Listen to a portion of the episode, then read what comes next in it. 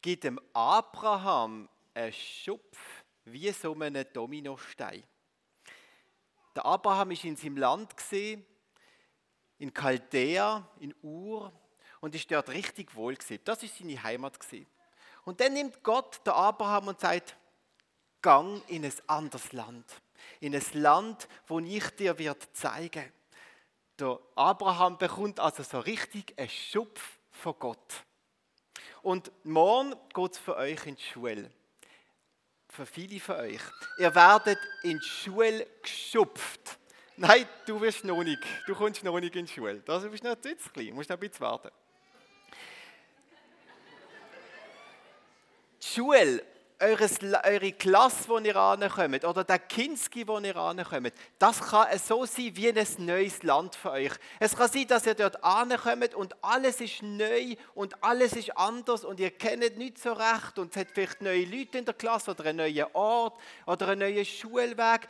Viel Neues, was auf euch zukommt. Und das, das kann einem schon ein bisschen nervös machen, wenn man jetzt wieder nach sechs Wochen Pause wieder an einen neuen Ort kommt oder in die gleiche Klasse, aber alles hat sich ein bisschen verändert. Das macht nervös. Es kann natürlich auch Freude machen, wenn man seine Freunde wieder sieht oder wenn man wieder andere Sachen darf lernen, erfahren.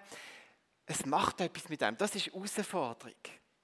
Und der Abraham bekommt so einen Schupf in ein neues Land und ihr bekommt so einen neuen Schupf, um in eure Klasse zurückzugehen. Die Frage ist ja, warum bekommt der Abraham den Schupf? Mathis, warum bekommt er den Schupf? Ja, genau, aber warum muss er in ein anderes Land? Es ist doch so schön gewesen, am alten Ort. Es hätte ihm doch gefallen, er hätte doch gar nicht gehen wollen. Wer von euch will denn, dass die Sommerferien aufhören? Na, eben gesehen, die könnten weitergehen, die Sommerferien. Das könnte so bleiben. Und trotzdem gibt es jetzt den Schupf. Ihr werdet zurück in die Schule geschupft. Und dem Abraham hat es gefallen, dort, wo er daheim ist. Es ist alles gut gewesen. Und Gott nimmt ihn trotzdem und gibt ihm einen Schupf an einen neuen Ort. Warum macht Gott das? Und die Antwort habe ich euch vorher vorgelesen.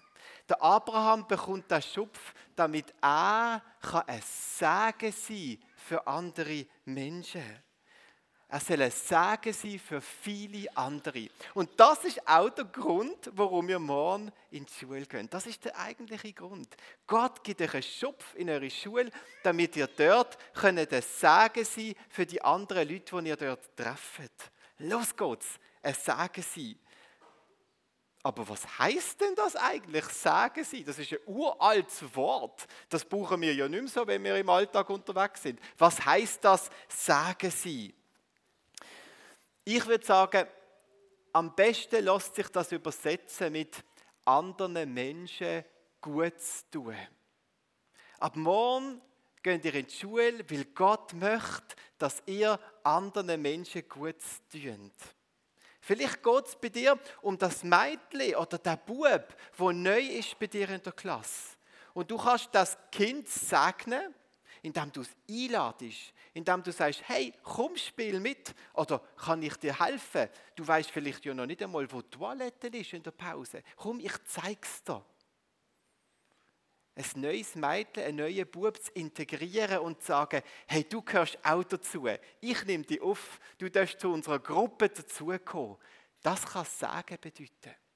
Als Lehrer kann Sagen bedeuten, dass er vielleicht ein bisschen mehr Zeit und Kraft investiert in die Eltern, die viele Fragen und Unsicherheiten haben. Oder ein bisschen mehr Geld in, das eine, in der einen Schüler oder die Schülerin, die bisschen schwierig ist und bisschen blöd tut und sagen, da investiere ich ein bisschen mehr, als ich das als Lehrer eigentlich müsste. Segnen bedeutet gut zu tun. Und in der Schule kann das ganz verschiedene äh, Gestalten annehmen. Das kann sein freundlich sein, das kann sein dankbar sein, das kann bedeuten, dass ich hilfsbereit bin gegenüber den Lehrern oder gegen meine Freunde in der Schule. Jede Ermutigung, jede Dankbarkeit, jedes kleine Zeichen ist ein Ausdruck von Liebe, ist etwas Gutes, was ihr anderen tut und ist das, was in diesem Text und was die Bibel Sagen nennt. Du wirst morgen in die Schule zurückgeschickt um ein Sagen zu sein. Wisst ihr eigentlich, wie gut das dem Abraham gelungen ist, ein Sagen zu sein? Was, wie, wie ist der Abraham zu einem Sagen geworden? Ha, der Abraham hat das nämlich gar nicht so gut gemacht. Der Abraham ist gegangen in das neue Land und dann ist er einfach dort gewesen und dort gewesen und dort gewesen und dort gewesen und dort gewesen und dort gewesen und er ist alt geworden und er hat keine Kinder gehabt und er hat niemanden gehabt, der nahe können anstoßen. Und dann endlich nach vielen Jahrzehnten hat er ein Kind bekommen. Ein Kind. Ein Mensch, wo ich einen Anstoß geben kann, wo ich etwas Gutes tun kann. Aber das erste Kind ist nach ein paar Jahren schon wieder verschwunden. Es ist abgehauen, weggeschickt worden. Und der Abraham ist schon fast 100 Jahre alt gewesen und hat immer noch gar nichts Gutes können tun. Es ist ihm wie nicht gelungen. Er ist dort in diesem Land gewesen, oder in dieser neuen Klasse und hat einfach, das ist nicht gegangen. Und erst, als er 100 Jahre alt war, hat er endlich ein Kind bekommen. Ein einziges Kind. Ein einziger Mensch nach ihm, wo er hat können anstoßen, wo er hat können Gutes weitergeben. Und dann ist er gestorben, der Abraham. Das ist das Einzige, das Einzige, was der Abraham gesehen hat in seinem Leben. Ein Sohn, der Isaak. Das Einzige, was aus seinem Leben kam. Und Gott hat ihm doch gesagt, vor vielen Jahren, du wirst ganz viele Menschen segnen, du wirst ganz viel Gutes tun. Was sieht der Abraham? Ein einziger Sohn. Etwas. Aber das ist vielleicht ein gutes Bild. Weil wisst ihr, was aus dem einen gekommen ist? Nach dem einen Sohn Isaac ist ein zweiter Sohn gekommen. Wer weiß, wie der geheißen hat? Der Jakob. Und nach dem Jakob sind zwölf Söhne gekommen. Und dann sind Hunderte, Tausende, unglaublich viele Nachkommen gekommen. Und ein riesiges und gewaltiges Volk ist entstanden, das Volk Israel. Aus dem einen Anfang, aus dem einen kleinen Guten, etwas anderes und dann mehr. Und dann hat es gemacht, man sagt dem Domino-Effekt.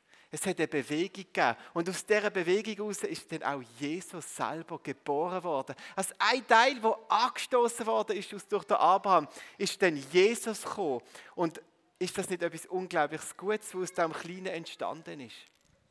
Und ich glaube, das ist wichtig für euch, Kinder und Lehrer. Es geht nicht darum, dass ihr viel Gutes macht. Vielleicht klingt es euch nur, etwas Kleines zu machen jemandem etwas Gutes zu machen in dieser Schulzeit. Aber das eine Gute, das kleine Gute, das ihr machen könnt, das kann etwas anstoßen und etwas in Bewegung setzen, wo ganz viel wird auslösen für Gott und für sein Reich. Macht das eine Kleine. Aber jetzt gibt es noch ein Problem. Jetzt brauche ich noch mal einen Dominostein. Vielleicht sagst du jetzt, ich bin so ein Dominostein.